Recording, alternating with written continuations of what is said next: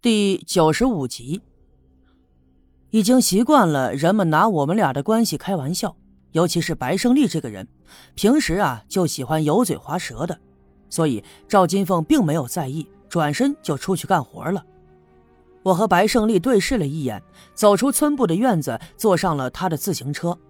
他稀里哗啦的蹬着车子，顺着村里的小路一直向西，直奔他的家。到了他们家门口，下了车子。无意间，我抬头一看，哟，这前面不远的地方就走过来一个人，不是别人，正是陈寡妇。她穿着一件大红的上衣，头发梳的是油光锃亮，鬓角还别着一朵花，双手插在衣兜里，这嘴里还小声的哼着小曲儿，看样子呀，十分的悠闲。当然，她也看见了我和白胜利，在那一瞬间，她脸上的表情很复杂。其实我心里也打起了鼓，我想起前两天在他家养伤的日子，我担心陈寡妇这人嘴不严，把这事给说出去。可是陈寡妇瞪了一眼眼前的白胜利，一扭头转身往回走了。我心里明白，他一定是跟白胜利相处了这么长时间，发现他脚踩两只船，这心里啊就十分的难过了，所以呢，才有了那天晚上我在胡同口看到的那个神秘的男人。而如今，想必他们俩处的特别的好，所以陈寡妇才看上去如此的开心。白胜利也并没有多说什么，我们俩就进了院子。进了屋以后，我索性开门见山的问他：“胜利哥，你是不是找我有啥事儿啊？”听我这么一问，白胜利先是探头往外面张望了一阵，他确定院子里没有别人进来，这才关上了门。说话之前就先冲着我笑，啊，啊哈哈哎呀，没事儿，哎呀，就是这一晃几天了，没看见兄弟你，怪想你的，嘿嘿，呃，就想找你来我家，咱俩喝点酒。看他那虚头巴脑的样子，我觉得好笑，就摇了摇头说：“ 得了吧，胜利哥，咱俩说话就别绕弯子了，有啥话呢，你直接说吧。”白胜利又嬉皮笑脸的说。哎呀，我就说我兄弟是个聪明人嘛，啊，啥事儿都瞒不过你的眼睛，哈哈，呃，好好好，其实啊，呃，我是有个事儿呢，想跟你打听打听啊。我点了点头，嗯，啥事儿啊，胜利哥，你就直接问吧。白胜利犹豫了一下，就问了，呃，你知道村部来的那俩探矿的吧？呃，就那个什么，呃，姓宋的和那姓张的，呃，知道啊。我昨儿个还带他们上了小阴坡了，哎，对对对，就那俩人哎，我寻思着呀，你说咱刘家镇这山高皇帝远，县城里探矿的人怎么就突然跑这儿来了呢？他想问的问题呀，其实也正是我想知道的。自从昨天在村部看见了他们俩，我就想起在西北面山坡上无意间听到他俩的谈话。那个姓宋的就跟张强说，给他消息的人十分靠谱。那么，到底这个所谓的靠谱的人是谁呢？给他们的又是什么消息？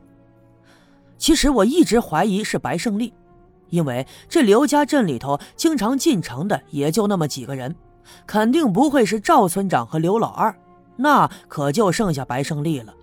如果是白胜利的话呢，也很好解释。他和刘耀宗都惦记着地下的财宝，之前呢，他们商量着合伙挖宝，可却产生了裂隙。现在刘耀宗还可以借着栽树的借口，光明正大的上山去寻宝，可是白胜利就没有合适的理由了。所以啊，没准就是他找来了这俩人，借着探矿的名义上山的。可是啊，听白胜利这么一问，我倒是有点疑惑不解了。难道说这不是白胜利安排的？那除了白胜利，也就没有其他人了。难道是我太敏感了？这俩人真的就是县城里派来探矿的？我心里思索着，所以一时间没有说话。白胜利侧着头就看着我的脸，问：“兄弟，兄弟，这俩人真不是你找来的？”想必啊，他看出了我表情的变化。我摇了摇头：“不是，不是我找来的。”我呢，根本不认识他们。哎，胜利哥，他们是啥时候来的？其实我知道他们是在我离开刘家镇的那天来的，但是我故意这样问白胜利，一来是侧面表示我真的不认识他们，二来呢也是想打听一下他俩来的那天的情况。白胜利听了，点了点头，像是自言自语的说：“嗯，也对呀。那天你回县城刚走没多大一会儿，他们就来了。那时候啊，你还在路上呢，肯定没到县城。啊，这不是吗？那天上午，他们俩赶着毛驴车来的，直接到村部找的赵村长。当时我刚到村部，就正好赶上了。他们就说啊，是县城的，还带了介绍信呢。”其实我心里清楚，白胜利跟我担心的一样，想必他也看出来这两个人的异样。他之所以如此的关心这俩人的来历，肯定是担心他们来刘家镇的本意并不是什么探矿，而是前来寻宝。如果这猜测是真的话，那事情就复杂了。当然，白胜利的目标是那些宝贝，肯定就不希望再有别人来插上一脚。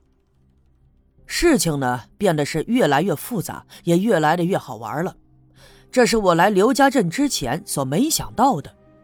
其实啊，原本我来刘家镇的目的很简单，尽管说我不能告诉你们，但是事情就在这短短的一两个月里变化成了这个样子，这反而就激起了我的兴趣。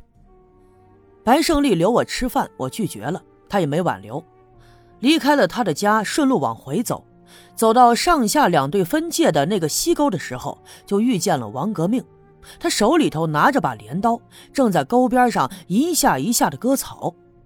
我从他身边不远的地方走过，他都没有抬头看我。我心里头就有些纳闷了，他们家也没养什么大牲口，那割草有啥用呢？不过呀，我也没有心思多问，就走过了溪沟，来到了赵六姑家的门口。我离开村部的时候，对赵金凤说：“打算一会儿回来的时候到六姑家去一趟。”其实啊，我并不是在骗他，我真的是这么打算的。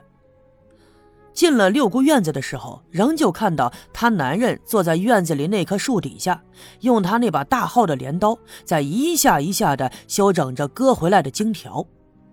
天气呢越来越暖和了，地里的活计眼看着也要干完了，马上就要到农闲的季节。我早就听说过，赵六姑的男人用荆条编篮子的手艺啊，特别的棒，每年都会编出不少的篮子来。原本我想跟他打个招呼，可是他却并没有抬头看我，我反倒觉得有点尴尬了。这时候，六姑见我来了，从屋子里走了出来，用围裙擦了擦手，对我说：“我就知道你会来，来进屋。”